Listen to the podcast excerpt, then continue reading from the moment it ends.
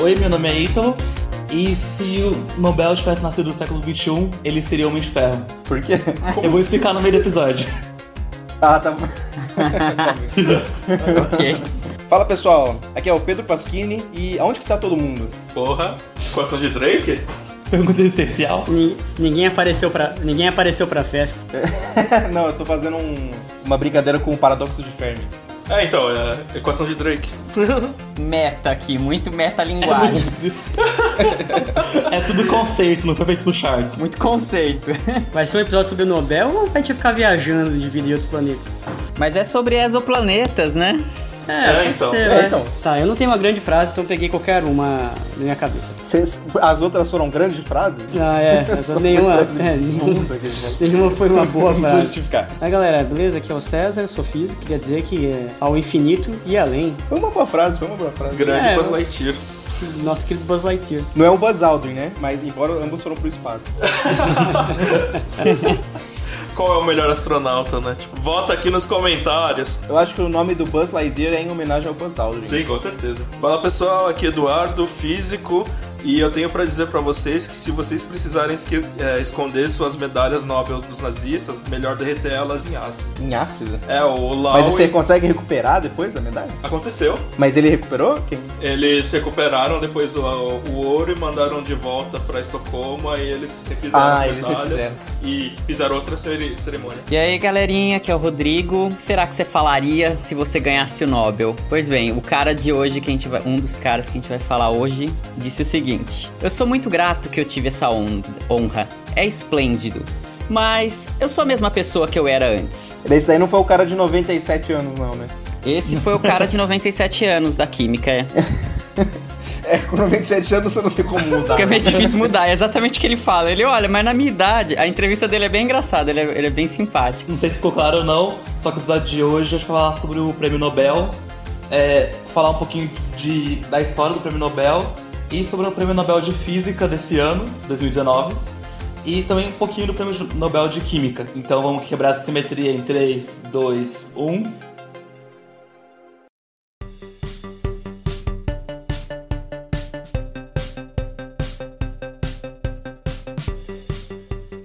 Então vai lá, Ítalo. O que você trouxe pra nós? Começando pelo começo, O que, que é o prêmio Nobel? é o que que é o prêmio Nobel? Na verdade, o. Na verdade, é como que ele surgiu, né? Vamos começar com picuinha. Vamos começar com picuinha. É verdade que o Nobel, é, a mulher do Nobel traiu ele com matemática, é por isso que não tem o prêmio Nobel de matemática? Gente, vai começar com fofoca, é Polêmicas. isso mesmo? É, é- esse é o boato, eu quero saber se é verdade. Ixi, eu não sei não. A minha pesquisa não se cedeu a fofocas. É, tem essa fofoca, eu não sei se é verdade. Pior que eu já ouvi essa história, mas é sempre alguém dando risada. Eu também já conta. ouvi, é. Beleza, então. Então o que, que é o Nobel? Vamos voltar pra pergunta. O que, que é o Nobel?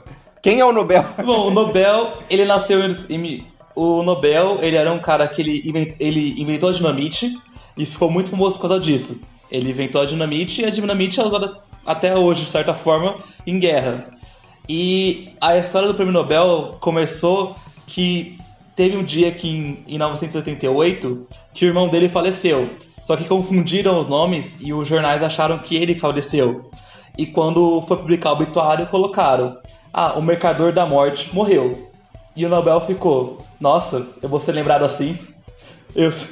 E ele pensou: Vou ter que mudar a minha imagem. Então ele criou, ele pegou todo o dinheiro que ele tinha ganhado, grande parte dele, e criou uma fundação que virou a Fundação Prêmio Nobel. E, e funcionou, hein? Porra. Melhor controle de danos que eu já ouvi falar, tipo. Nossa, né? É, funcionou muito bem. E a piadinha com o Homem de Ferro é porque, se você lembrar do Homem de Ferro, ele era mercador de arma também. E ele mudou totalmente a, a imagem dele de ser o mercador de arma pra ser o Homem de Ferro. Ah, entendi. É interessante. Mas o engraçado é que o, ele, ele criou a dinamite com a ideia de. de, de mi- mineração, né? Sim, foi de mineração. É que foi usada pra guerra, né? Mas ele foi criado com a ideia de mineração. Ah, Mas, mas não foi ele que fez uma bomba pra usar na guerra, né? Alguém pegou e falou assim: ah, dá pra explodir pessoas com isso, né? Não, é, não foi culpa dele, vamos dizer assim. Ah, É, mas aquela que coisa, ficou né? rico mesmo não foi nem de guerra, acho que foi rico da mineração em si, né? Porque todo mundo começou a usar o- a dinamite, né? Ah, mas é- é- é- a história é sempre como você vai ser lembrado, né? E não o que aconteceu, né? E foi Claro, muito isso que ele é. pensou. Ele- e ele foi lembrado como o cara que, ganha- que Não é? O cara que dá o nome ao um dos maiores prêmios da ciência. Pois é. Ah, diria, acho que eu diria que é o maior, né? É o mais conhecido, pelo menos. Sim, com certeza. Sim, o mais famoso, é.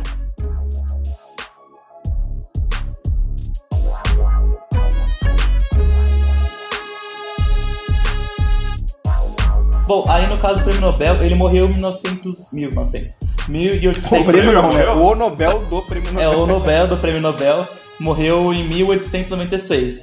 E em 1900, que é quatro anos depois, come- foi criado a, foi criado o prêmio Nobel de fato, né? Que aí tinha quatro áreas, as cinco áreas: química, física, medicina e literatura, que eram definidas por especialistas suecos, e um Nobel de Paz Mundial, que era conheci- que era escolhido pela comissão do parlamento norueguês. E parece que ele determinou que era o parlamento norueguês e não sueco, porque a Noruega não tinha. Era um país que não era milita- militarizado na época. Não sei se ele ainda é agora. É, não sei dizer também. É, certamente é. Em 1969 foi criado o prêmio para economia também, só que ele é financiado pelo Banco da Suécia. Ele não é pago com o dinheiro da fundação do Nobel. Eu achava, eu achava que era o governo sueco que pagava todos os prêmios. Oi? Eu achava que era o governo sueco que pagava todos os prêmios. Não, não, a- aparentemente. Assim, eu não sei. Eu imagino que, que esse dinheiro que o Nobel deu a princípio deve ter acabado há muito tempo. Eles, ou eles reinvestiram. Sim, sim, já acabou, já acabou. já. Ou eu não sei exatamente, na, na verdade, o dinheiro da fundação, com- se é por meio de doações ou se é basicamente o governo sueco. Porque que ele fala que quem paga o prêmio Nobel é a fundação criada pelo Nobel. Agora, como eles conseguem o dinheiro deles hoje em dia, Mas também pode ser que seja uma fundação que hoje em dia está subordinada ao governo sueco. Né? Ou se Ah, seja financiada deve por ter ele. gente que deve doar também pro prêmio Nobel. Provavelmente, né? Eu Eles ver recebem o, o prêmio do, do rei, né? Da Suécia.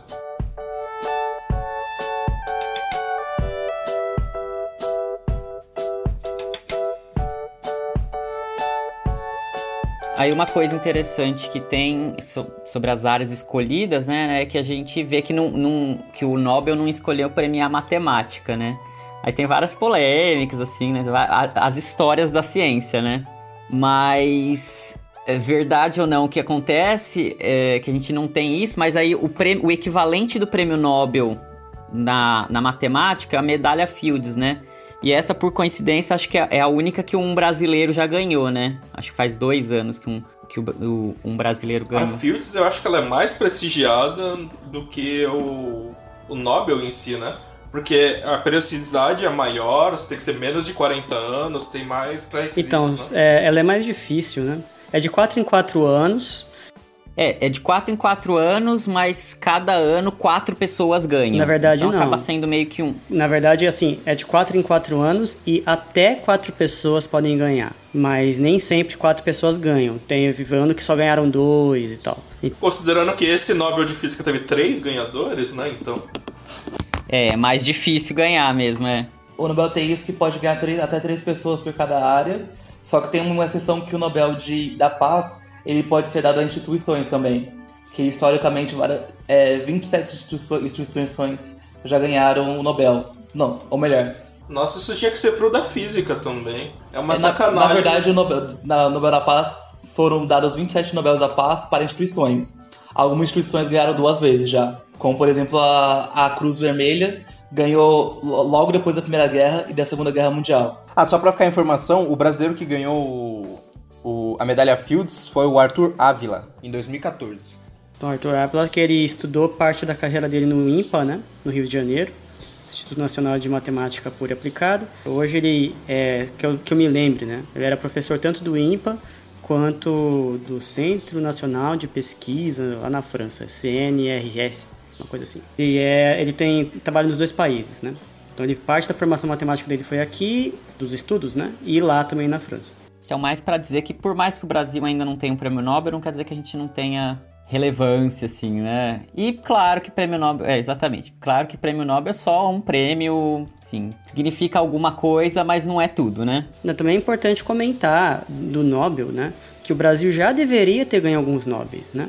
Por exemplo, o César Lattes já merecia ter ganho, merecia ter ganho o Nobel, não ganhou por questões do, do- da época de como era dado o prêmio, né? Mas ele fez a descoberta que foi premiada com o Nobel. É, e tem, tem outros. É, quem ganhou foi o Powell, né? Por causa da técnica de detecção é, por E emoção. depois teve bem, Adolfo Lutz e N outras pessoas que poderiam ter ganho Nobéis. Teve o, o Nobel de Física da magneto ultrarresistência, que um dos autores é um professor aqui da URGS, Mário Bach.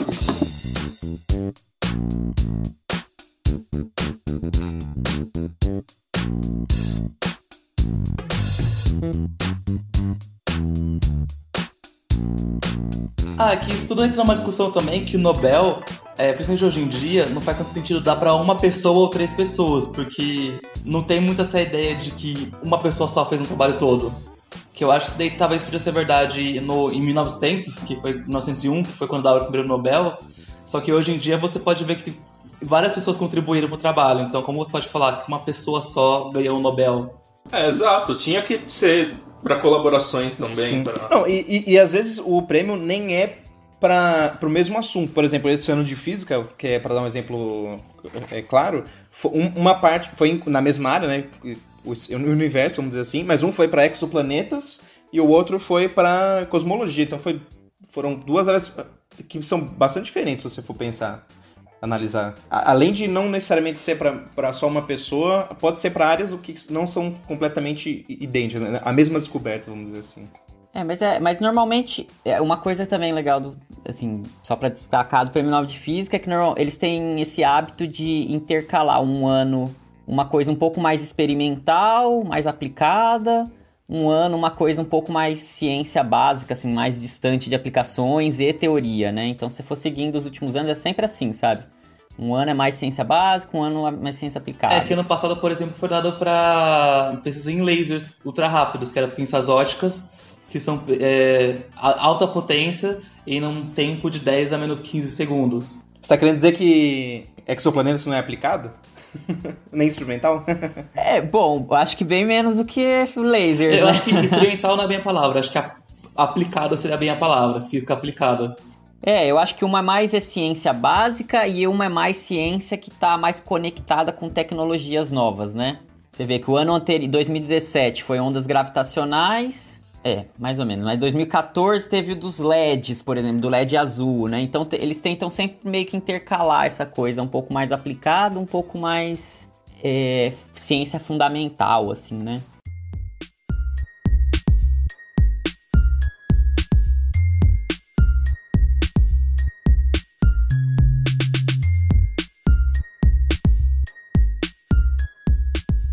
E a pergunta, como que você ganhou o Nobel?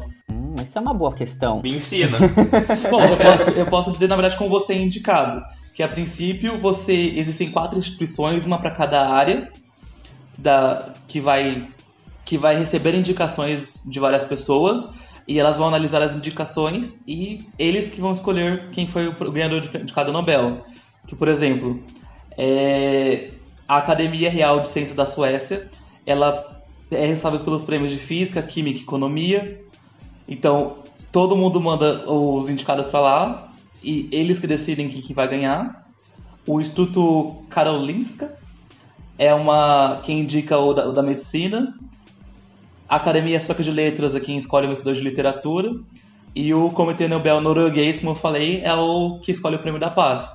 Não, você sabe se, tipo, qualquer pessoa pode, a princípio, mandar indicação. É uma coisa livre, assim. Não precisa ser um- uma, uma pessoa já conceituada. Você sabe disso? Então, eu procurei no site do Nobel e tanto que eles têm uma frase exatamente sobre isso. Ser indicado ao prêmio Nobel não é um endosso, endosso oficial ou uma honra.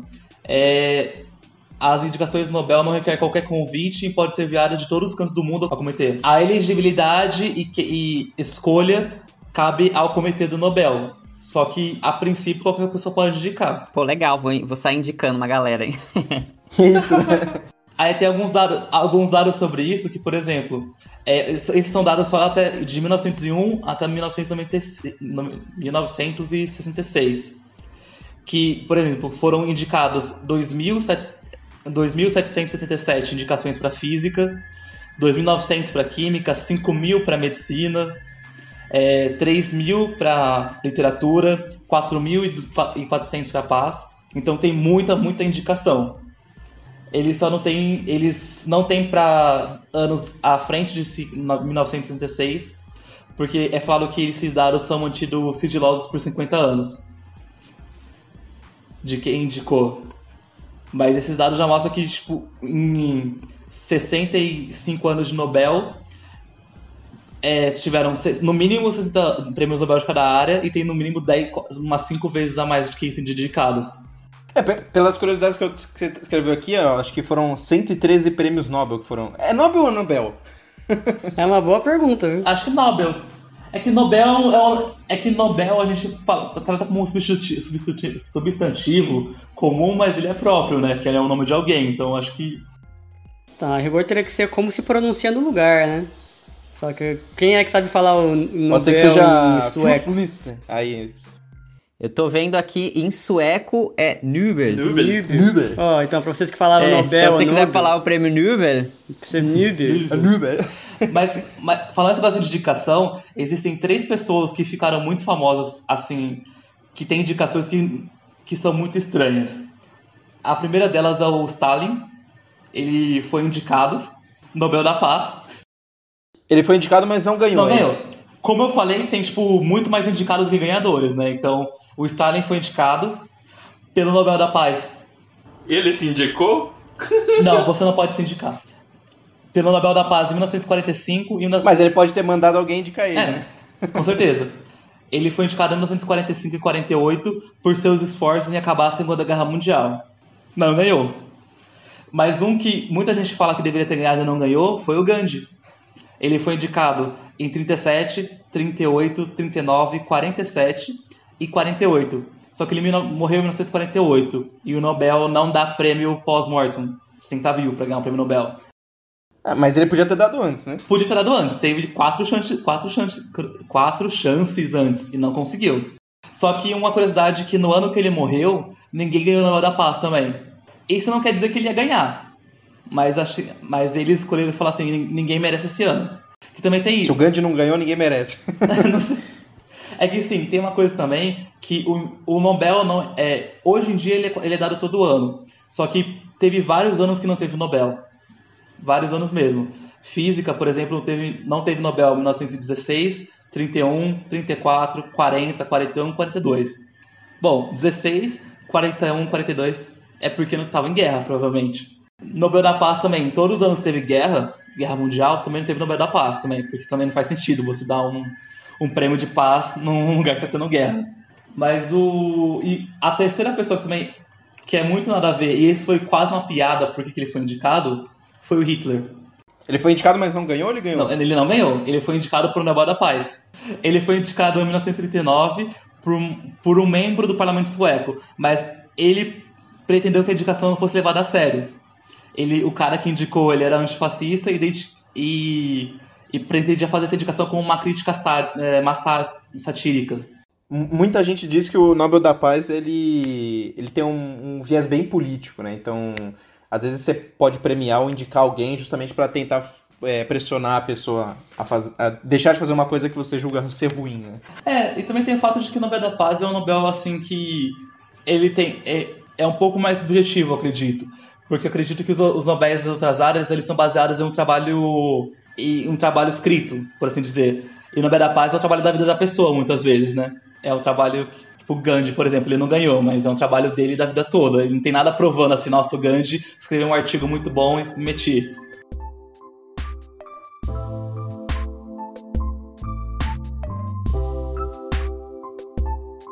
Aí tem uma coisa também que é importante falar, assim, a gente gosta de falar das picuinhas, das controvérsias, né?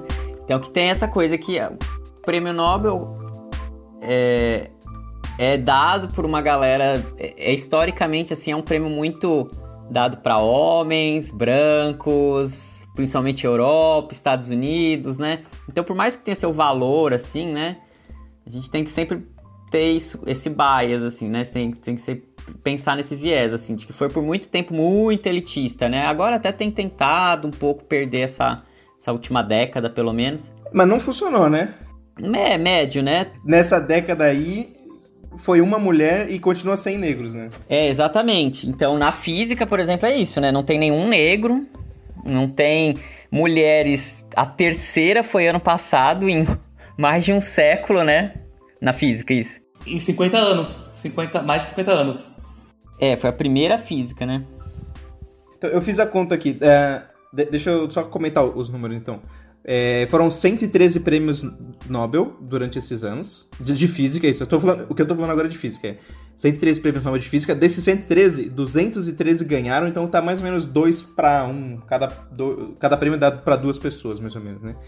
38% dessas pessoas foram dos Estados Unidos. 31% foram da Europa, sem contar o Reino Unido, e 11% do Reino Unido. E isso dá 80%. Então, 80% é Estados Unidos e Europa. Basicamente isso. É, não tem nenhum negro. É, algumas pessoas podem contar dois negros, incluindo indianos. Né? Depende de como você classifica as pessoas. E tem apenas três mulheres. Não tem ninguém da América Latina e nem da África.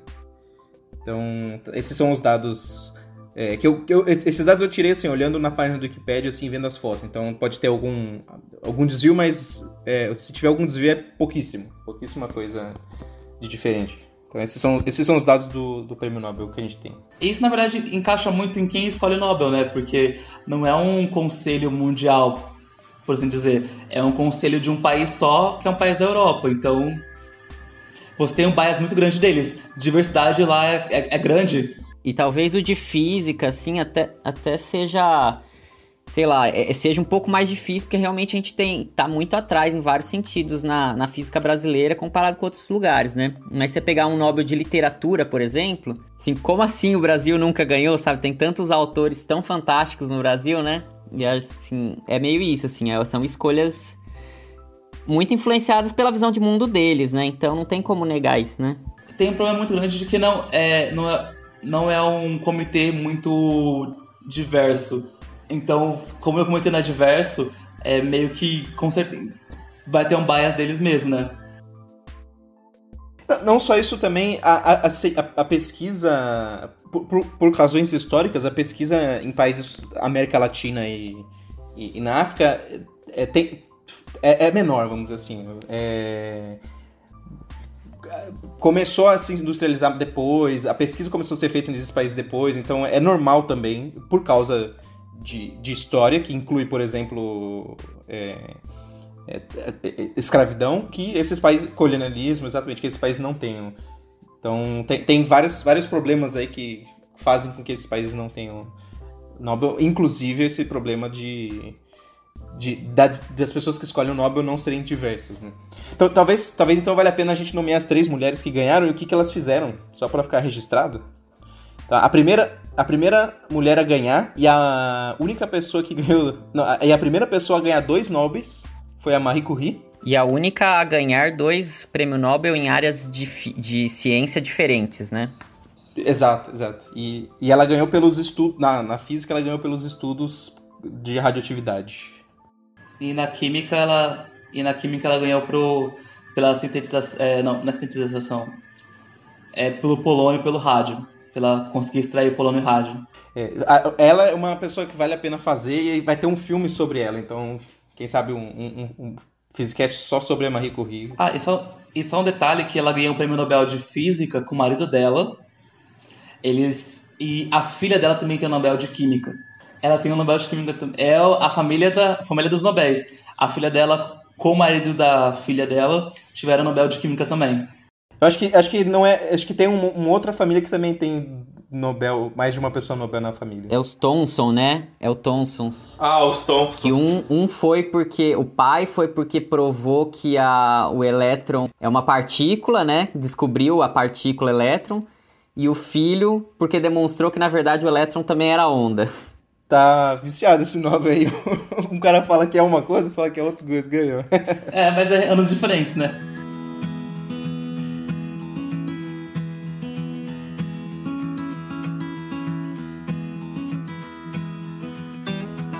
Mas uma coisa que eu tinha falado também de. a- Você estava continuando falando das outras ganhadoras, são mulheres. A outra é Maria.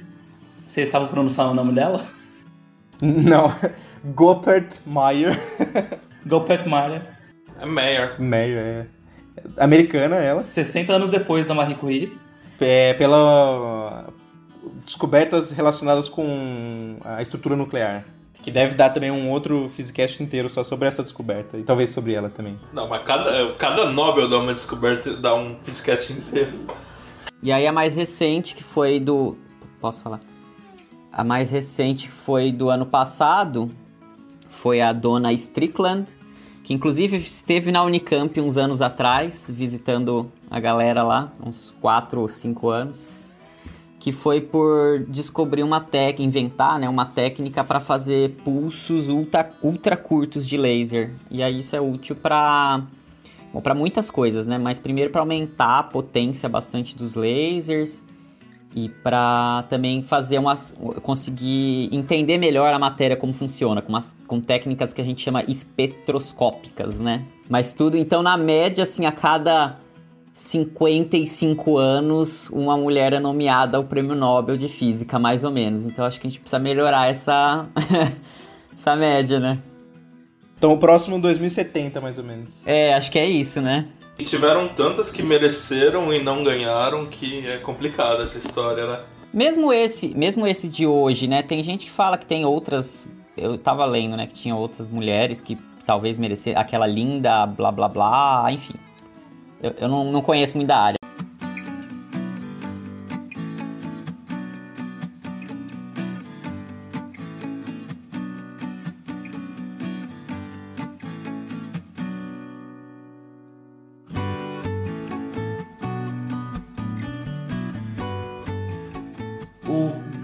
Mais novo do Prêmio Nobel de Física, ele tem, tinha 25 anos. Ele ganhou. É, é, vamos parar e ass- assimilar essa informação. A pessoa ganhou o Prêmio Nobel de Física com 25 anos. Quem que foi que ganhou? Foi o Lawrence Bragg, o Braga, É né? o Braga. Assim, ele ganhou juntamente, juntamente com o pai dele. Então não foi aquela coisa assim, se ele tinha uma pesquisa sozinha dele. Mas ainda assim. Que ele ganhou junto com o pai dele o prêmio Nobel. Tipo, ele tava fazendo a pesquisa junto com o pai dele. Sim, Lady Bragg, né? Então, mas a, mas a Lady Bragg é, em- é em- é por causa do pai ou do filho? Deve ter o mesmo nome, né? Não, eu não sei, foi uma pergunta capciosa só. Devia chamar Lady Braggs. É, Lady Bragg, isso é verdade. Vai ver, eles fazem igual a jogada tem vitória, eles colocam tipo Santos e Santos. Johnson Johnson. Nossa, e os dois são William, né? É o William Henry Bragg e William Lawrence Bragg. É, e, no- e- e a pessoa mais velha foi o Nobel do ano passado. Não, desculpa, vou atualizar. o desse ano. Desse ano, é verdade.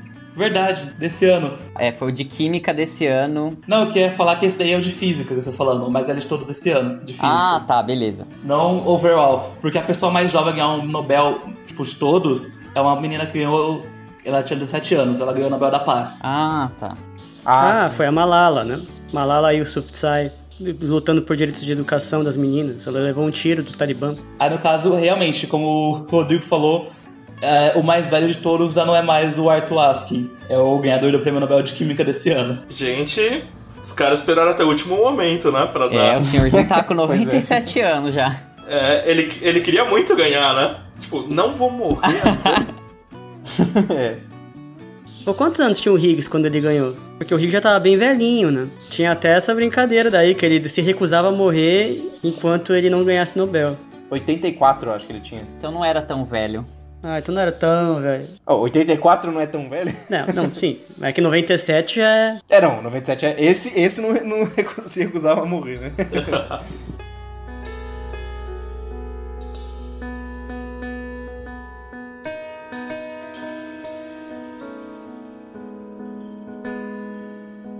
Nesse negócio de pessoas que morreram esperando o Nobel, teve um cara que ganhou o Nobel em Medicina em 2011 e ele morreu três dias antes de ganhar o Nobel. Nossa. Aí como aí como a e como a, tipo, a comissão não sabia que ele tinha morrido quando deu o Nobel, o cara ainda ganhou o Nobel, mas ele já tinha morrido já, então. É Ralph Steinman, que ele ganhou o Nobel em Medicina em 2011. Se for pra dar póstumo, eles tinham que dar pra Leavitt.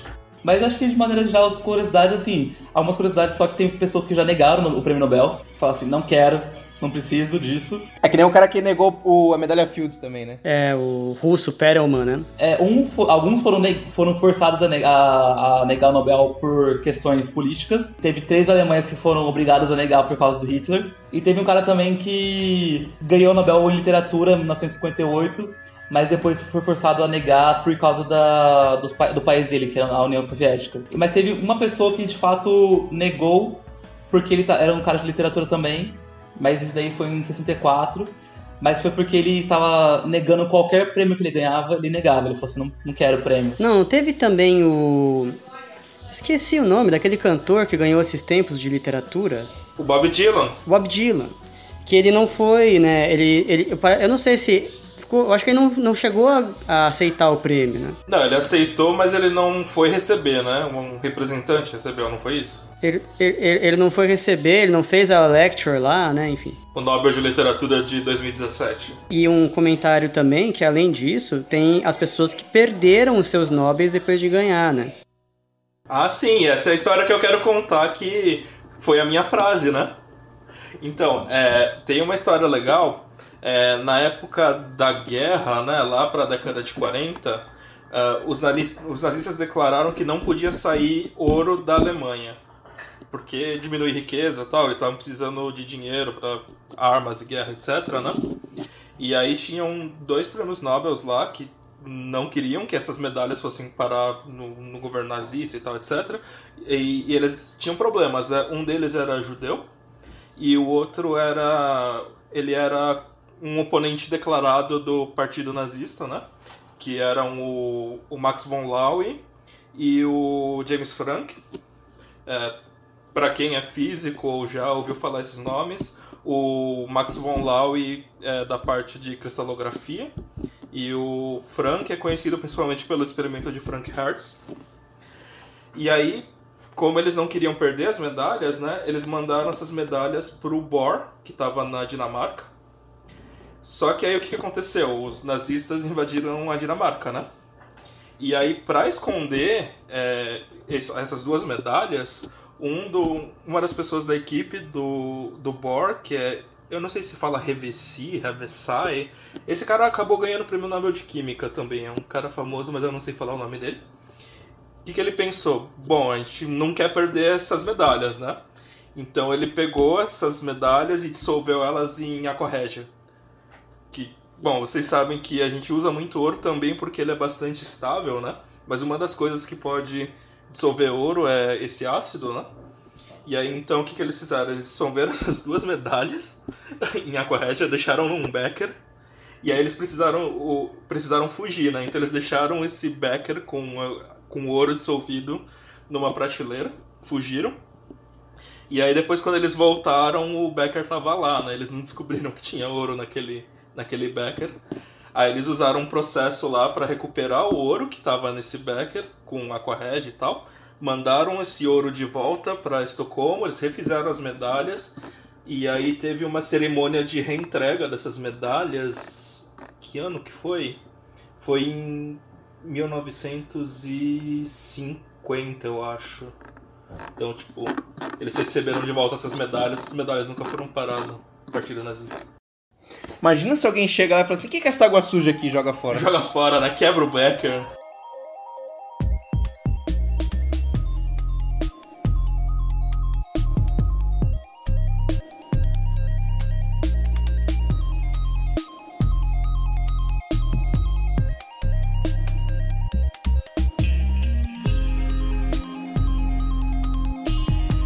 Uma outra curiosidade teve, teve um, a uma pessoa só que ganhou o prêmio Nobel de Física duas vezes, que é o John Bardeen. E ele ganhou por dois, duas coisas fantásticas. Uma foi pela construção dos transistores, que basicamente a revolução tecnológica que a gente vive hoje em dia é graças aos transistores. E a outra foi por explicar a supercondutividade, do, do tipo BCS. Ele. Só isso? É. Caraca! Ele é o B, ele é o B do BCS. Então ele. BCS Theory é a teoria de supercondutividade que eles explicaram lá. Do Bardeen, Cooper e Schiffer. Então são, são, são do, do, duas descobertas fantásticas aí. Só o comentário, né? Teve o, o caso do Watson, né? Que ele perdeu o Nobel dele. Não foi que ele perdeu o Nobel por comentários racistas que ele fez? Retiraram o Nobel dele. É, disse. retiraram. Ele tinha ganho o Nobel pela descoberta do DNA, né? E aí, quando ele já tava velho, ele começou a fazer um monte de comentário muito louco. Então, a história não foi que ele tentou leiloar a medalha dele? Então, eu, eu que ouvi falar, é, é, é isso que eu tô procurando aqui. Ele perdeu, assim, os últimos títulos que ele tinha aqui, mas eu não sei se é o Nobel ou se ele pode ter tirado o Nobel. Eu lembro que ele tentou vender a medalha do Nobel. É, então, a medalha ele tentou Que ele vender. já não tava ganhando mais nada. Ou ele vendeu. Aqui, em 2014, o Watson vendeu a sua medalha para levantar dinheiro. ah, e parte da- do dinheiro arrecadado foi para é, financiar pesquisa científica. A medalha foi vendida num leilão em dezembro de 2014 por 4,1 milhões de dólares. Que coisa louca, né, gente? Quem que compra um. não há nada que o, que o- que o dinheiro não possa comprar, né? Inclusive medalha de prêmio Nobel. É, igual tem gente que, que vende o Oscar. Então, mas pode. é, O, o Nobel ele, ele pode ser retirado então de alguém, né? É oficial que ele perdeu o Nobel ou ele só vendeu a medalha? Eu não sei, ele vendeu a medalha, né? Mas agora eu não sei o que acontece Bom, com e o já, título. uma, já que a gente tá numa pergunta assim de medalhas, o que a gente ganha quando a gente ganha o Nobel? A gente ganha medalha. Medalha. Medalha, um certificado. Prestígio. prestígio Não, você ganha o um- título um também, né? De ganhador do Nobel, né? E ganha dinheiro, né? É, ganha, e ganha E dinheiro. ganha né? dinheiro Sim. também, isso que eu ia falar. A gente, a gente não, né? A pessoa ganha o Nobel, ganha. a depende da variação, mas ganha em torno de um milhão de dólares. Que aí normalmente se tem mais de uma pessoa que ganha o Nobel, esse dinheiro é dividido, mas o prêmio Nobel de Física é um milhão de dólares, o de Química, um milhão de dólares. E o que vocês fariam se ganhasse esse dinheiro? Depende, eu com a minha idade ou com 97 anos, né? Tipo, É. Não, se você fosse agora, fosse, tipo, ganhou o Nobel agora. Se você tivesse 97 anos, você ia dar uma festa de um milhão de dólares. bem isso, Pra né? você nunca esquecer. Tá aí, nossa. Agora acho que eu colocaria na poupança, na poupança não, né, no investimento pra, pra poder aposentar. Não, pior que, como você fica muito famoso por ganhar o Nobel, você acaba é, tendo uma. Tipo assim, você você é convidado pra muitos lugares pra trabalhar, mas às vezes por, por causa de política de ir, da palestra e não sei o que lá, você acaba se ocupando e, e tem dificuldade de trabalhar. Acho que o Feynman falava isso, que é, o, o prêmio Nobel vem com, com o peso de você não conseguir mais trabalhar justamente por ser. Nossa, eu ia viver o resto da minha carreira dando palestra, fazendo divulgação científica, olha que louco. que beleza, né? É que tem gente que gosta de continuar trabalhando.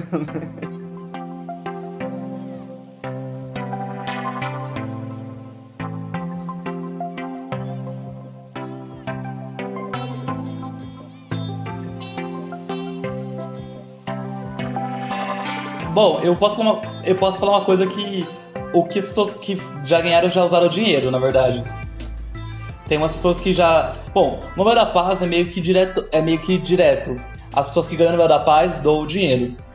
Que normalmente quem ganha o Nobel da Paz ou é uma pessoa uma pessoa que tem uma que é muito famosa ou é uma organização. Então, se você ganhar o Nobel da Paz e falar assim, vou gastar num carro, não pega bem.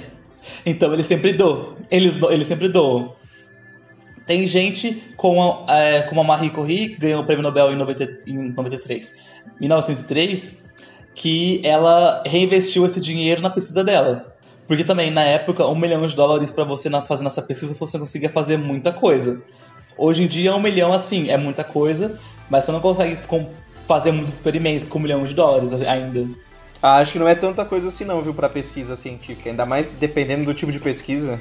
Não, pra pesquisa, se for na área experimental, acho que você não consegue fazer quase nada, pra falar a verdade. Virou quase que simbólico, né?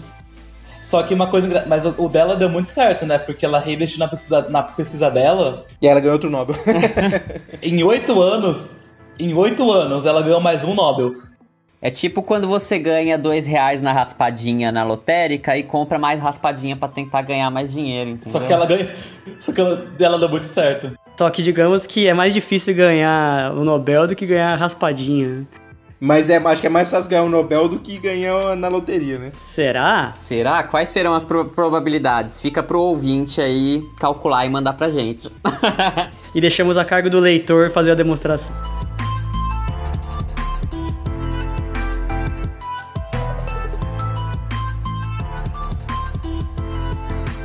Eu tava vendo também que tem muita gente que doa o dinheiro. Teve um cara que ganhou o prêmio Nobel em 2006, o de física, o George Smoot. E ele doou o dinheiro dele porque ele falou que ele, se fosse ficar com ele, os Estados Unidos iam pegar metade como impostos. Aí ele falou assim, em vez de dar metade para os Estados Unidos, eu resolvi doar tudo para uma instituição de caridade. Mas tem gente que na verdade não doou. Tem, por exemplo, um cara que ganhou o prêmio de física em 2001, é, Wolfgang Ket- Ketterle. Ele com Ketterle, obrigado. Ele comprou uma casa e pagou a faculdade dos filhos. Também é justo, né? Eu conheci esse cara. Eu Não precisa entrar no episódio isso, mas é porque eu conheci esse cara aí, esse e o Cornell. Não, pode entrar, pode entrar. Eu conheci o Kajita, tem até uma foto com ele. Eu tenho com o Cornell e com o Ketterly eu, eu já jantei e com o Bill Phillips também. Tudo da mesma área, assim. Já foi num jantar, num date com o Ketterle. Não, é, com, com o Bill. É, também, ele tava junto. é, Mas o Bill Phillips foi que a gente ficou mais. Assim, conversando. Não fiquei conversando com ele, né? Unha e carne, né? Mas foi muito. Pode crer, deixa eu contar isso de uma forma mais própria. Então, Rodrigo, conta aí é, aquela vez que você ficou brother do, do prêmio Nobel. Então, é o William Phillips, conhecido mais intimamente pros próximos de Bill Phillips. Ele ganhou em. É William Daniel Phillips. Ele ganhou em 97, Não, ele é conhecido também como Willy Willy. pros bem próximos mesmo, né? É, o Rodrigo, por exemplo, chama ele de Willy Willy. É que ele teve.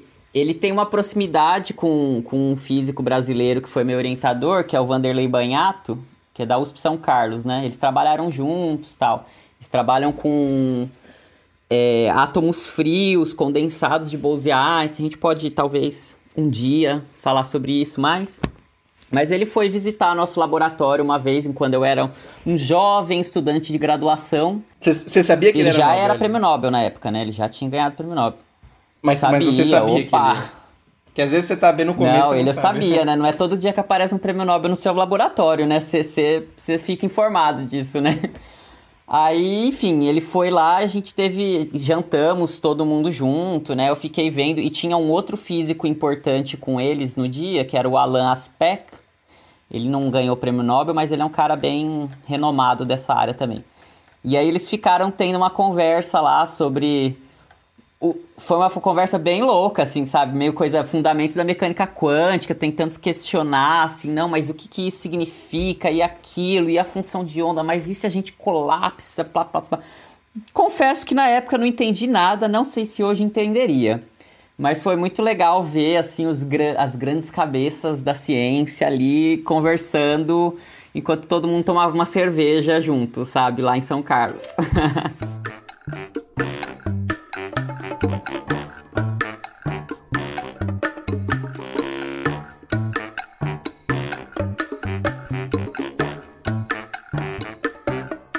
O na- Eu tô procurando uma história aqui que não é do Nobel, mas é do prêmio de física chamado Prêmio Kavli. Clave, como que é? Kavli. É Kavli Prize, que é de um cara bem rico que ele decidiu dar para pesquisas científicas que ele julgava merecedoras de um prêmio, mas que não tinham ganho, né? Pessoas assim, é, pesquisas que não ganhariam o Nobel porque é difícil você testar, né? Então, por exemplo, coisas que envolvem buracos É, Esse daí que deu o prêmio pro Stephen É, Hawking? pro Stephen Hawking, mesmo daí. E aí, a história que eu li, mas eu tentando procurar e achar, é que o Alan Guth, o, o, cara que propôs a teoria de inflação, ele ganhou esse prêmio Kavli.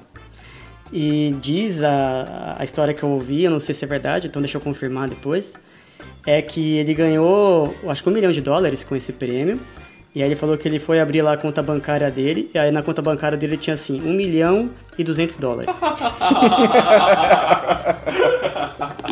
E aí ele falou, aí falaram assim, você vai fazer o que com o dinheiro? Aí ele falou assim, primeiro eu vou pagar o aluguel.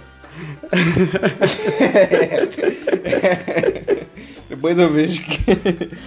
Primeiro eu acertar, acertar meu nome no Serasa, né? É, se for verdade a gente bota no episódio. Não é o Nobel, né? Mas assim, a vida difícil de, de cientistas, né? Caramba, e esse cara é importante pra caramba. Nossa. Uhum, pois é. Parece que ele tava com problemas de finanças.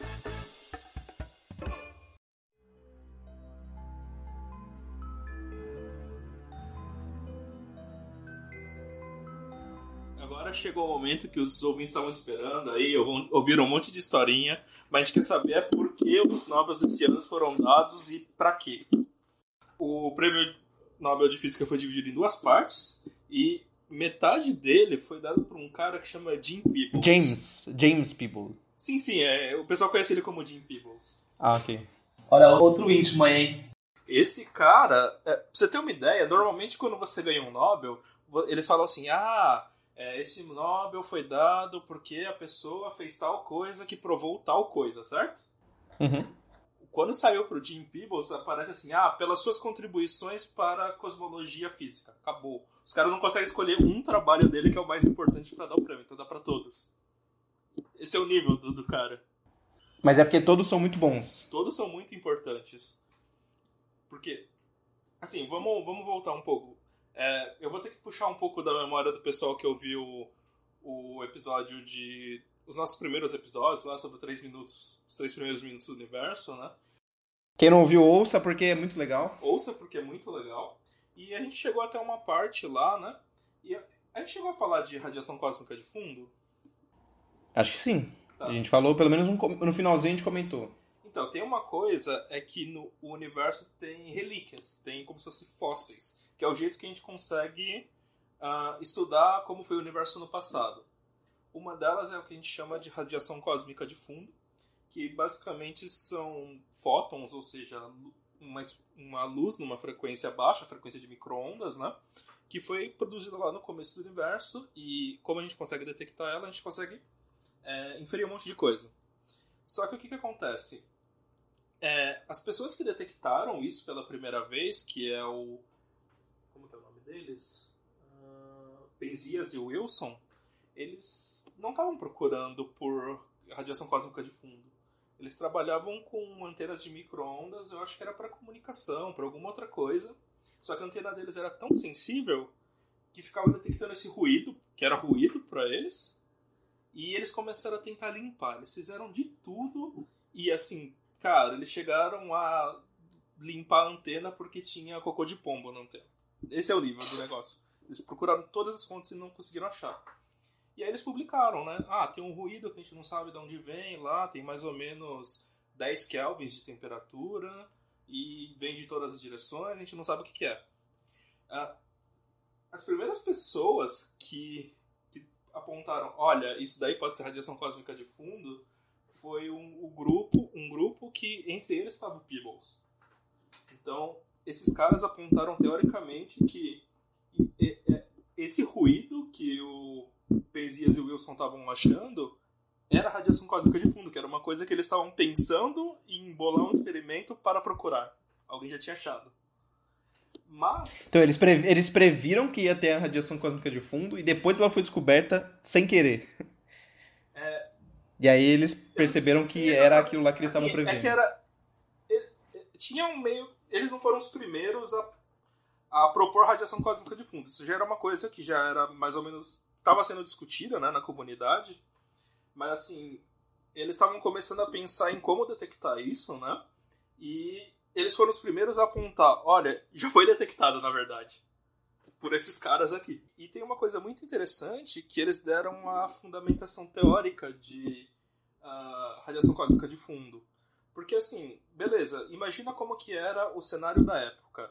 Uh, as pessoas sabiam que o universo estava em expansão e agora eles descobriram que tinha radiação cósmica de fundo. Que, que mais que você faz com isso? Tipo, como que você vai continuar a progredir sua ciência, né? Não tinha muito mais coisas para se fazer, né?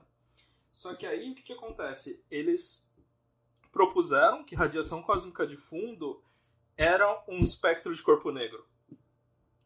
Ou seja, se há um, um espectro de corpo negro, foi emitido por um corpo quente. E aí eles fizeram a conta e pensaram: ah, bom, isso foi, foi emitido há muito tempo, então o universo era muito quente para trás. Eles começaram a propor essa ideia de universo quente part... de forma embasada com um dado, né? Porque até o momento é, a física da a cosmologia era muito teórica. E aí eles foram os primeiros de falarem: não, ó, ó, a gente tem esse dado aqui, e ó, esse dado tá apontando para um universo quente. E aí, cara, isso daqui é uma revolução. Porque uma coisa é você saber que radiação cósmica de fundo existe, outra coisa é você conseguir tirar informação disso. Isso é incrível.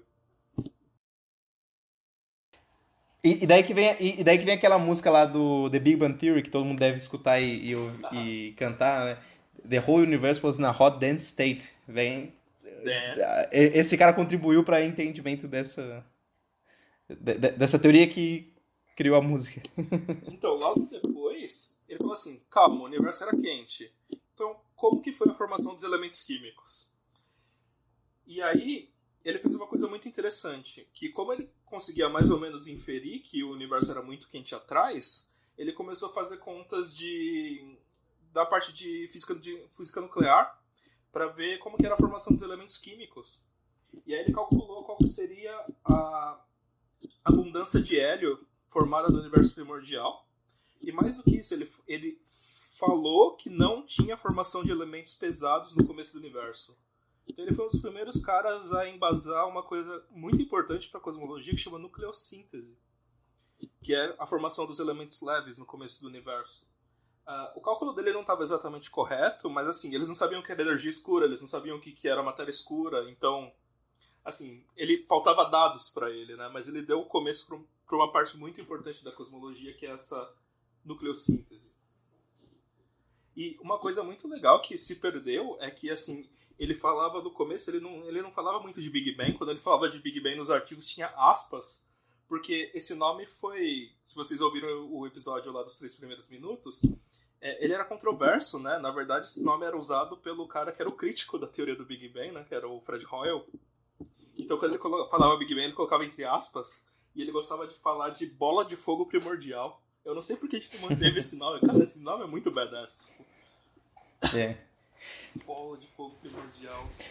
Imagina, imagina só o, o, os caras do Prêmio Nobel quando ligou para ele para avisar o prêmio que, que, ganhou, ele podiam ter feito assim, piririm, piririm, piririm, você ligou pra mim. Aí ele, ele atendia assim, sou eu, bola de fogo. o Nobel tá de matar.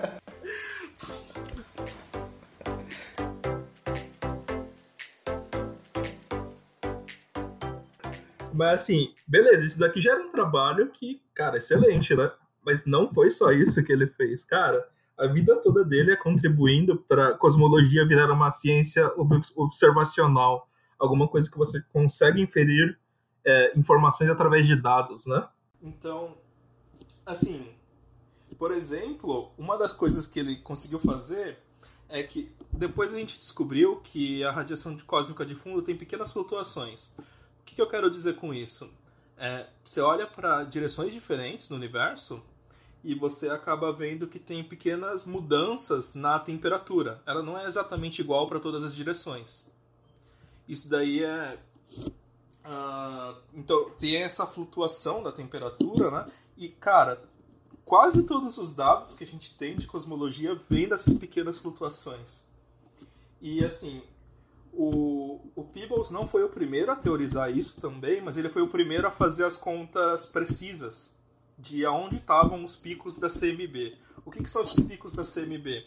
É, a gente CMB é Cosmic Microwave isso, Background, que, é, essa, a radiação cósmica, essa radiação de cósmica de fundo. É. É, então, o que, que, era isso? Ele, é, a gente matematiza né, essas pequenas flutuações, decompondo numa coisa que a gente chama de é, multipolo. E aí a gente consegue ver esse, um espectro. E tem determinados picos nesse gráfico e cada pico vai te dar uma informação diferente. É, quanta matéria tem no universo, é, tem energia, tem matéria escura ou não. Qual que é o tamanho dessas flutuações de temperatura? Exato. É, como elas influenciam na formação de estrutura do universo. Então, tem dado pra caramba aí. E ele foi o primeiro a calcular com precisão aonde ficavam esses picos. E se você pegar o gráfico dele lá do da década de. Eu acho que é 70 que ele fez isso. E comparar com os dados hoje que a gente tira dos satélites, é quase igual, assim. E se você comparar o tanto de dado que ele tinha naquela época e o quanto de dado que a gente tem agora, tipo, o cara merece muito. Ele abriu muitas áreas. Tem gente que diz que ele transformou a cosmologia em ciência, né? Tipo, cara, isso, isso é muito legal. Cara, você pega um livro de cosmologia, deveria ter uma citação a ele em cada capítulo, praticamente. Tipo, o cara é foda.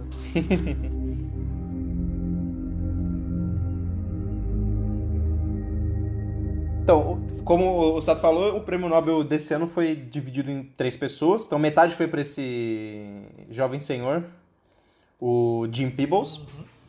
E, e, os, e, os, outros dois que ganharam foi o Michael Meyer. Não, não confundir com o Mike Myers do filme. e, e o Didier Queloz. São. Peraí. Cadê? Que são dois físicos suíços e eles ganharam pela descoberta de um exoplaneta orbitando um Sol, um Sol, orbitando uma estrela parecida com o Sol. Então, o que, que é um exoplaneta? O exoplaneta é um planeta que está fora do Sistema Solar. E... Exoplaneta é um Agora planeta. Tem, É um planeta, só que é um planeta exo, exterior, né? E, e talvez pareça uma descoberta assim trivial, não sei se vocês conseguem compreender a grandeza dessa descoberta. Primeiro que descobri um planeta fora do sistema solar. Isso, só isso eu acho que já é uma coisa interessante. Assim, pô, tem outros planetas. É, é, talvez é, é, é, fácil a gente intuitivamente saber que, poxa, se tem planeta aqui, por que, que não vai ter em outra estrela, né? Sabendo que existem outras estrelas e muitas Mas eu estrelas. não sou especial? É, pois é. Mas uma coisa é você saber intuitivamente que é, é muito improvável não ter. A outra coisa é você mostrar que tem. Então, mostrar que tem é muito importante para a ciência. Então, não adianta a gente falar assim, é, é, muito improvável que não tenha se a gente não mostrar que tem. Então, eles mostraram que, que existem exoplanetas. Uma comparação razoável, assim, é muito provável que tenha vida fora do planeta Terra, mas a gente sabe se tem. Não vai ser uma grande descoberta quando a gente descobrir que tem, ou não descobrir, bom, enfim. É, vai ser um Nobel com certeza se descobrirem vida em outro planeta. é, mas vai ser muito difícil descobrir. A menos que tenha uma vida inteligente mandando sinal pra gente, eu acho que vai ser muito difícil descobrir nos próximos, sei lá, 50 a 100 anos. É, vida em outro planeta. Enfim. O, o, agora eu quero tenta, tentar fazer vocês perceberem a dificuldade de observar um exoplaneta. A primeira coisa, é muito difícil de detectar planetas no sistema solar. Tem, claro, aqueles que você consegue ver olho nu, né? Que são o Júpiter, por exemplo, Marte, Vênus. Você consegue ver que eles são pontos, claro, é, visíveis a olho nu. Agora, para você ver os planetas mais distantes, você precisa de uma luneta, pelo menos, né? E, e condições atmosféricas e apontar para o lugar certo. Porque o planeta no, no, no céu é uma coisa minúscula, né? Então, se você olhar para o céu, é um pontinho lá no céu. E esse é um planeta que está tá perto da gente. Então, ver, ver esses planetas com uma luneta é difícil. Você tem que saber onde que ele está, ou procurar muito bem e ver o planeta. Isso é um planeta, e você consegue ver o planeta porque, como ele está perto o suficiente da gente, é, você vê o planeta se mexendo, né? Então, você, ah, tem uma coisa se mexendo ali, é um planeta, não é uma estrela, porque você sabe que as estrelas estão muito longe, elas não conseguem se mexer. Agora, imagina ver um planeta. Para você ver um planeta fora do sistema solar, você tem que. Acho que a única maneira que a gente consegue até hoje né, é, você olha para uma estrela que está muito longe e você te, tenta procurar planetas em volta dessa estrela. Só que a estrela já é muito difícil de observar é, se você estiver indo muito longe, porque ela é só um pontinho luminoso lá no céu, né? Então você, tem que saber onde que ela está, mirar o telescópio certinho e olhar a estrela para você conseguir tirar as características dela. Hoje em dia a gente sabe fazer isso muito bem, mas não é tão simples é, observar a estrela. Agora imagine observar um, um ponto que é muito menor do que uma estrela e que emite luz fraquíssimo, às vezes num, num comprimento que você não enxerga. Então você tem que conseguir ver um objeto que está em volta de um outro objeto que é muito mais luminoso. Então isso é muito difícil. Na verdade, ninguém consegue. Eu acho que não existe observação direta de um planeta extrasolar é, que você vê o planeta em si. Então existem técnicas para você descobrir é, como inferir e, e, mostrar que tem um planeta lá. E eles ganharam o prêmio Nobel por causa disso. Eles, eles é, usaram uma técnica e conseguiram descobrir um planeta numa estrela. Então, vocês, é, esse, o artigo deles foi publicado na Nature. Então, vocês podem procurar lá na Nature. Eles disponibilizaram o artigo. É um artigo de 1995, então é uma coisa bem recente para vocês verem a dificuldade da, da técnica de descobrir planetas. O, o artigo se chama a, a Jupiter Mass Companion to a Solar Type Star. é, basicamente é um, um, planeta de massa equiparável com Júpiter, é, que acompanha uma estrela mais ou menos do tamanho da Terra. É, essa estrela chama 51 Pégase e, e ela fica. Deixa eu ver aqui. Bom, a, a, essa estrela ela fica próxima do nosso sistema solar, porque a gente não consegue detectar planetas muito, muito mais longe do que, do que a gente está, então ela não está tão, tão distante assim. E, e, qual que é a técnica que eles, que eles usaram para descobrir essa, essa, esse planeta novo? Então, é, a gente, quando a gente tem, é, é, pensa no, no sistema solar, a gente pensa na estrela no centro e planetas em volta orbitando, né? Então é como se a estrela estivesse parada e os planetas é, rodando em volta da estrela. O problema é que isso é uma aproximação, porque do mesmo jeito que a estrela tem uma ação gravitacional em cima do planeta, o planeta também tem uma ação gravitacional em cima da estrela. Né? E as forças, inclusive, são as mesmas. Né? A mesma força, porque por causa da terceira lei de Newton, né? ação e reação tem, tem a mesma força. Só que como o Sol é muito mais, a estrela é muito mais pesada, ela se mexe praticamente muito pouco, né? E quanto menor o planeta que está girando em torno da estrela, menor é a movimentação da estrela por causa desse planeta. Só que se o planeta for grande o suficiente, por exemplo, do tamanho da massa de Júpiter, é, é, esse, esse planeta ele consegue deslocar levemente uh, a, o movimento da estrela. Então a estrela não está parada e o planeta rodando em volta dela, mas ambos estão rodando em torno do centro de massa. E se a massa do planeta for grande o suficiente, ele consegue puxar esse centro de massa para fora da estrela. E aí essa estrela ela é como se ela bamboleasse em torno de um, de um, de um centro de massa que está ali. Então, tanto o planeta está rodando quanto a estrela está rodando. E o ponto principal é que a gente sabe que existe uma coisa chamada efeito Doppler, que, por exemplo, se usa, que é aquele efeito da, da ambulância, que ela faz. Como que é? Então. Quando a estrela tá... Quando a, a, a, ambulância tá vindo na sua direção, você ouve uma frequência, e quando ela tá se afastando, você ouve outra frequência. O editor vai colocar aí o, o som. É o somzinho da, da Fórmula 1, do carrinho. Do Como carrinho é? chegando e do carrinho afastando. Isso, é. e, e a luz também sofre esse efeito. Então, se a estrela está indo na direção da Terra, né? Tá vindo na direção da Terra, ela emite uma luz de uma cor. Se ela está indo contra a Terra, ela emite uma luz de outra cor. Então, se você observar a, a, o brilho da estrela, você vê que esse brilho ele vai indo pro azul e pro vermelho, pro azul e pro vermelho. Ele vai ficando mais azulado e mais avermelhado, mais azulado e mais avermelhado. E você consegue medir isso, é, mais, é fácil, é, assim, é, não é tão impossível, né? Você medir essa diferença de, de tonalidades no, no, na, na, na, luz da estrela. É possível fazer isso, né? Se essa, essa movimentação for grande o suficiente. E é grande o suficiente é, 15 metros por segundo. Então é isso que eles estão. É essa a diferença que a estrela está se mexendo. Então ela está se mexendo a 15 metros por segundo. É, é, é, é uma diferença de 15 metros por segundo que ela tá. Que o planeta está fazendo ela se mexer. É bem pequenininho mesmo, né? Mas é o suficiente para alterar a luz que ela emite e a gente medir. Porque a gente consegue medir luz com uma precisão fantástica, né? 15 metros por segundo dá 36, 18, 54 km por hora? Acho que sim. Nossa, é... Deixa eu ver aqui. Isso é uma, sei lá, uma bicicleta. É, é, você é, é. Se você estiver andando de carro, você está andando mais rápido do que a estrela em volta do centro de massa. Caraca, isso é muito pouco. Pois é. E, então, e aí o que, que eles fizeram? Eles apontaram para 51 Pegasus e monitoraram durante vários meses. E aí eles notaram essa, essa diferença de brilho, né? E aí existem várias maneiras que você pode gerar essa diferença de brilho, mas essa periodicidade bem específica e o tamanho dessa diferença bem específico você só consegue associar com um planeta de uma massa aproximadamente da massa de Júpiter, entre meia massa de Júpiter a duas massas de Júpiter.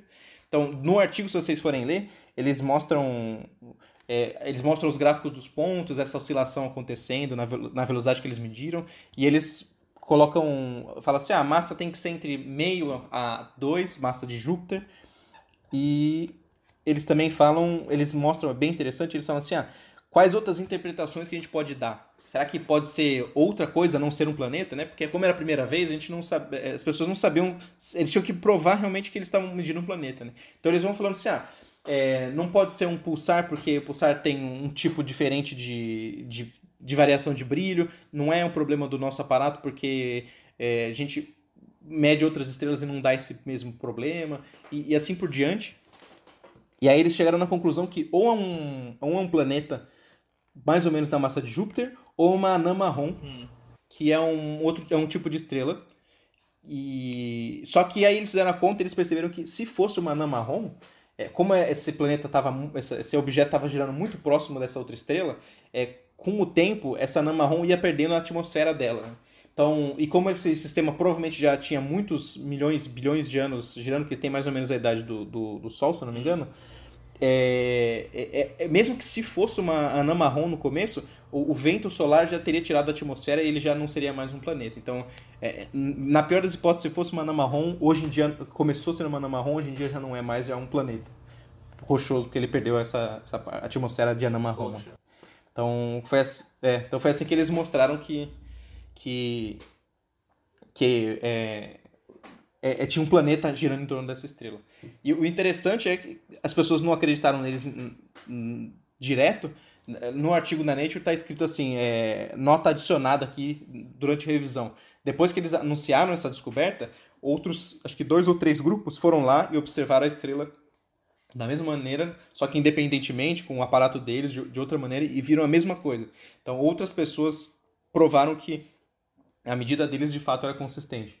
Então, é uma, é uma mostra muito interessante de como a ciência funciona e... Em que ano foi essa medida? 1995 e 1996. Tá. Agora a gente tá... É, não, desculpa, é 1994 e 1995. Tá, a gente tá 30 anos depois, mais ou menos. E já, já vimos quantos exoplanetas, né? Porque se esse foi o primeiro, se não me engano, é da ordem de quê? 4 mil exoplanetas? Isso, 4.109. Então, de um. Quantos anos você falou? Da. Deixa eu ver, 96 pra cá. Nossa, não, é, um pouco menos. 20. É isso, 23. Nossa, eu tô, é. tô, tô bem de conta. É, então, de 23 anos, depois que eles mostraram que a técnica funciona, de 23 anos, eles descobriram 4 mil planetas. Eu acho que a tendência é sempre subir muito. Eu acho que vai começar a descobrir muitos, muitos planetas e planetas menores, né? Então, essa é uma das técnicas que usa hoje em dia. Tem uma outra técnica é, que é um pouco diferente e ajuda a gente a descobrir planetas menores, que é a, a sombra, que ele, deixa eu ver o nome certinho aqui. É, a técnica de trânsito solar, né? Então, imagina o eclipse. O eclipse é uma maneira de você perceber o, o trânsito solar no, no, seu máximo, né? Então, como é que você sabe que tem a Lua em volta da Terra, se você não conseguisse ver a Lua. Porque quando a Lua passa na frente do Sol, ela faz uma sombra e o Sol não aparece mais. Então a, a Lua tem um trânsito na frente do Sol, tampa a luz do Sol e você vê que tem um objeto ali, que a gente sabe que é a Lua, porque a gente vê a Lua fora do Sol. Acontece uma coisa muito parecida também com Vênus. Vênus passa na frente do Sol, só que ele é um pontinho muito menor pra gente, porque ele está muito mais longe do que a Lua, né? E aí quando ele passa na frente do Sol, ele tampa um pouco da luz do Sol. E aí ela fica um pouquinho mais fraca, mas é bem pouquinho. Procura na internet lá, é trânsito de Vênus. Aliás, essa medida do, do trânsito de Vênus foi extremamente importante para determinar a escala do sistema solar, né? Que uhum. por muito tempo a gente não soube direito a distância entre a Terra e os planetas. O que a gente sabia era, era meio que um migué. A gente falava assim, a distância da Terra até o Sol é uma unidade astronômica. e aí depois a gente media tudo no sistema solar em unidades astronômicas. E aí o grande problema era o que, que é uma unidade astronômica. E o trânsito de Vênus foi uma das primeiras medições que permitiu determinar essa uma unidade astronômica. Porque você conseguiria, conseguia cronometrar quanto tempo demorava, né? Para ele atravessar, para essa sombra atravessar o Sol, né? E fazendo umas contas você conseguia ter uma medida de distância. Então, então se você for olhar na, no, na, no, no Google, por exemplo, esse trânsito de Vênus, você vai ver que é, é, tem o Sol, é uma bola amarela enorme, e tem um pontinho bem pequeno, mas visível a olho nu, preto, que é, que é Vênus passando na frente. Né? Então agora imagina você, com seu telescópio, querendo ver um planeta vê que Vênus está passando na frente do Sol. Então você vai medir, você tem um gráfico lá, você mede a tanto de luz que o Sol está emitindo. Aí quando o Vênus passa, uma pontinha, um pontinho bem pequenininho, é esse, essa luz que o Sol está emitindo, ela cai, mas ela cai bem pouquinho, porque Vênus é bem pequenininho, né? Então você vê um, um, a luz do Sol diminuindo bem pouquinho e depois a luz do Sol aumentando de novo. Então diminuiu porque passou uma coisa na frente do Sol, bem pouquinho, depois sobe de novo. Então é a mesma coisa que eles fazem, só que numa escala muito mais difícil, né? Porque a luz do planeta, do, do da estrela, tá, a estrela está muito mais longe, e às vezes o planeta pode ser. pode passar, não passar certinho na frente, ou pegar só uma parte, ou o planeta pode ser menor, pode ser maior. Na verdade, quanto maior o planeta, mais fácil, porque tem uma diminuição menor, menor na, luz, na luz da estrela. E aí você vai observando a estrela e aí você vê que ela que cai o, a, luz, a iluminação da estrela porque passou alguma coisa na frente, provavelmente. Né? Só que pode ser que seja algum problema no seu aparelho. Então você tem que ver várias vezes e aí você vê que sempre cai naquele mesmo. Você vai medir, sei lá, cada quatro dias cai um pouquinho a luz da estrela e volta mais quatro dias cai um pouquinho e volta, mais quatro dias cai um pouquinho e volta. Você fala, poxa, acho que tem alguma coisa que está em volta da estrela, passando ali a cada quatro dias, diminuindo e diminuindo a luz da estrela, e aí quando ela passa de, para de passar, ela aumenta de novo. E aí você fala assim, ah, é, você calcula o período, se é a massa da estrela, você calcula a massa do objeto. E aí você vê que ah, você descobre a massa do objeto e você tem a massa, e aí você vê que essa massa é muito menor do que a massa necessária para gerar um combustão do hidrogênio. E aí não é combustão, né? É ignição do hidrogênio. E aí você fala, ah, isso é um planeta e não uma estrela. Que está em volta da estrela. Então, gente, só pra gente ter uma noção de escala aqui, gente... eu falei agora há pouco de uma unidade astronômica, né? Uma unidade astronômica é aproximadamente 150 milhões de quilômetros. Isso daí é a distância Terra-Sol.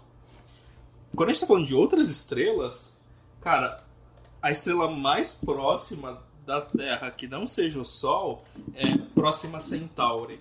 Próxima Centauri está a 1.3 parsec de distância. Isso daqui em metros, quanto que vai dar isso?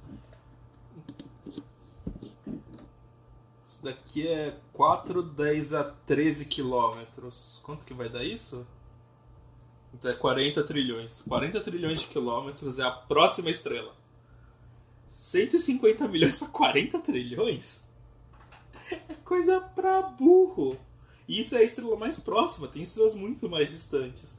Então imagina usar essa técnica para rachar planetas que estão em outras estrelas, que não seja o Sol. É muito difícil. Sim. é uma técnica incrível, é incrível que funcione e a gente consiga fazer isso. Hum, as duas, né? Tanto a do trânsito quanto a do bamboleio são. Você tem que ter muita precisão, mas te dá informações fantásticas. Né? Com certeza. Então tem, tem muitas variáveis ali. Mas o interessante é que, como eu falei, em 23 anos a gente descobriu 4.100 planetas novos, é, extrasolares, né? E muitos desses planetas com um tamanho parecido com o da Terra, não muito maiores, rochosos mesmo, né?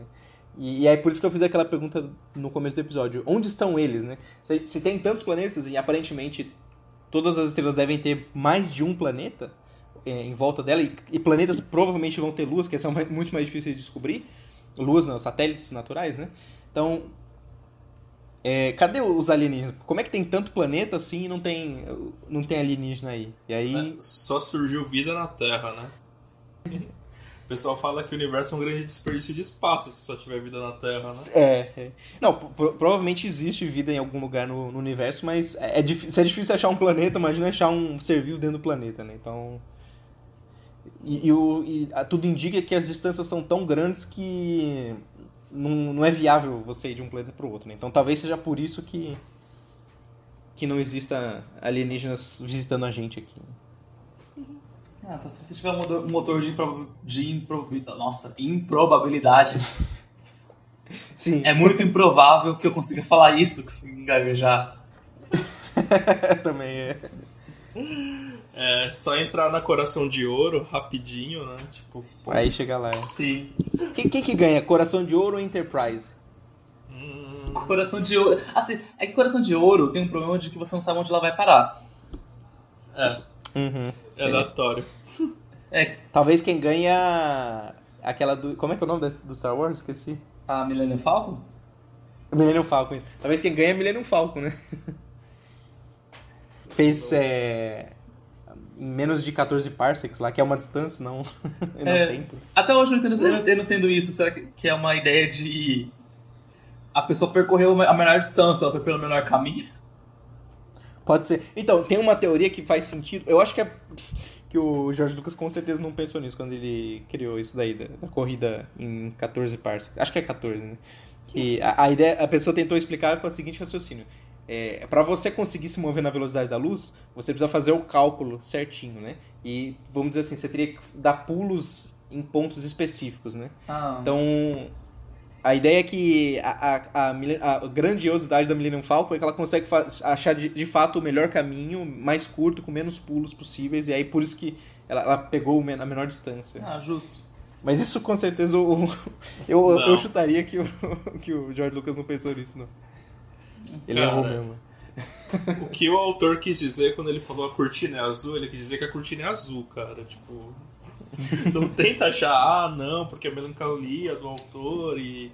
Cara, isso é interpretação sua, não do autor. É. Falar isso pra minha professora de. Literatura? De literatura no colégio. Quando ela tava explicando o Carlos Drummond.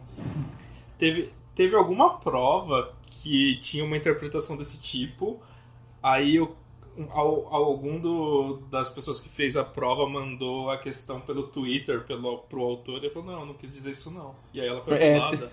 Eu não lembro quem que era. Então eu lembro disso também.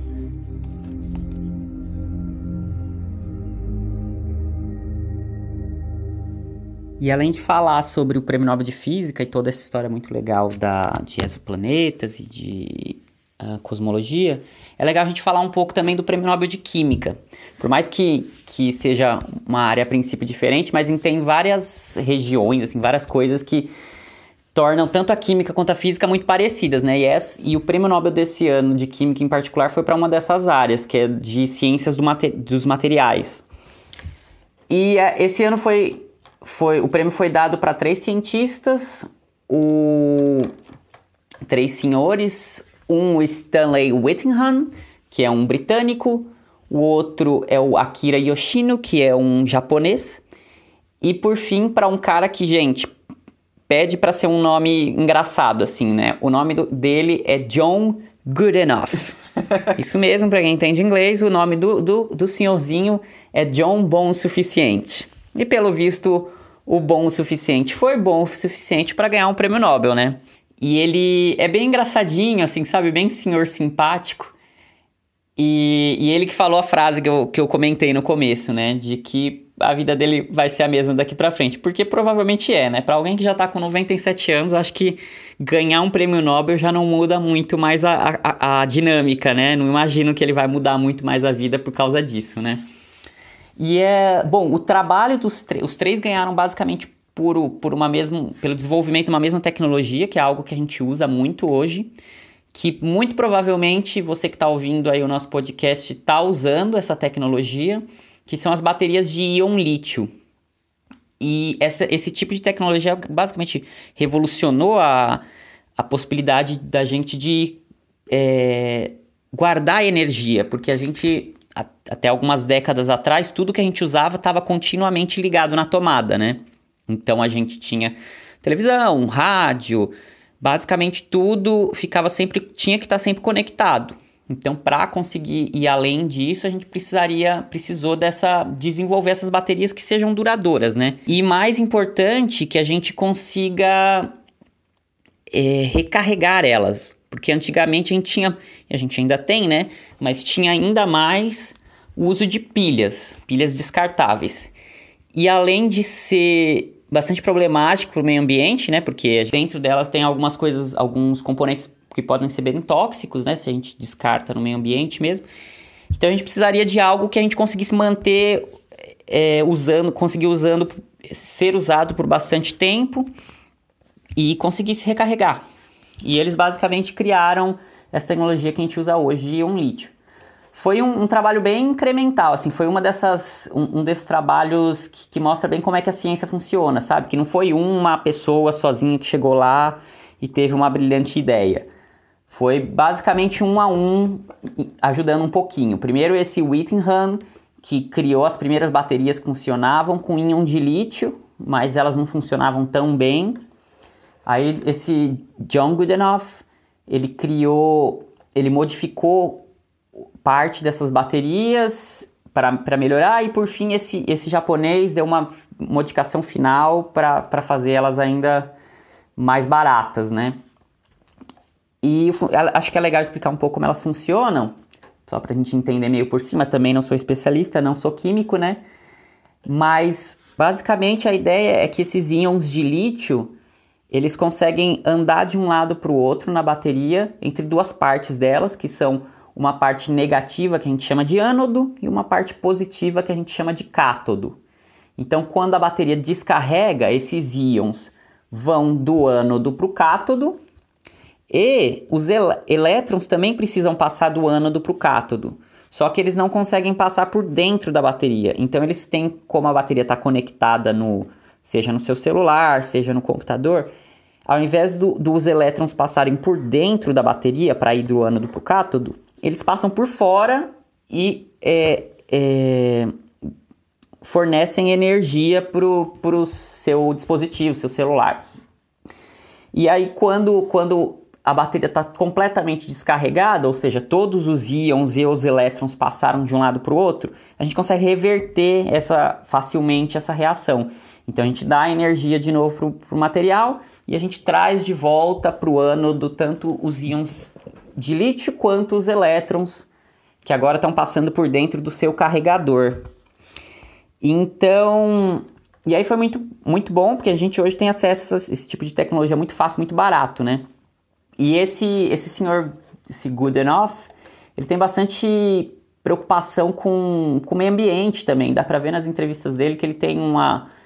Que ele fala que, é, que a gente precisa se preocupar muito com, com a, essa coisa de sustentabilidade, todo esse papo. Que a gente não pode pensar num mundo que é tudo descartável, que é tudo joga fora, né? Então a gente precisa.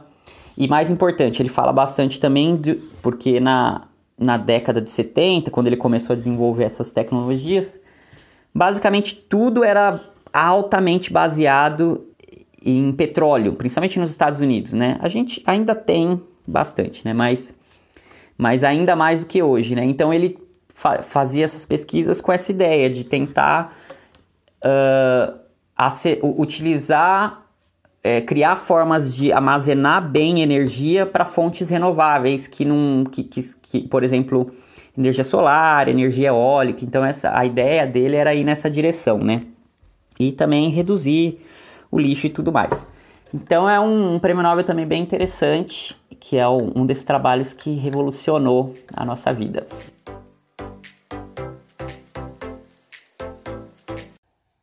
Então, pessoal, é isso aí. Hoje a gente falou um pouco sobre o prêmio Nobel, ou Nobel, depende da, da sua vertente. Ou Nobel. Nobel. Dependendo da sua vertente. É. Se você for o Leôncio. Se você, se você pronunciar certo, Nobel. Bom, o Leôncio era sueco, não era? Não sei. Do, do pica-pau você tá falando? Isso. Ah, não sei, não sei. Pra mim ele é um. Uma, um leão marinho, né? Enfim. Não, ele é um leão marinho sueco. ah, ok. Então, então a gente conversou sobre o Prêmio Nobel, a gente falou um pouco sobre a história do Prêmio Nobel, falamos um pouco das curiosidades do Prêmio Nobel de Física e, e, e discutimos um pouco sobre as descobertas que levaram ao Prêmio Nobel desse ano. Uh, os exoplanetas e descobertas sobre cosmologia, para esses três físicos. Então é isso. É, não se esqueça de seguir a gente nas nossas redes sociais. A gente tem conta no Instagram, no Twitter, é, tem a página no Facebook também. Se você tiver alguma sugestão, dúvida, é, Manda um e-mail nosso pra gente. e-mail também tá aberto. Manda pra gente no nosso, nas nossas redes sociais ou nos e-mail, no e-mail do fizicast.oficial.gmail.com. É isso aí, pessoal.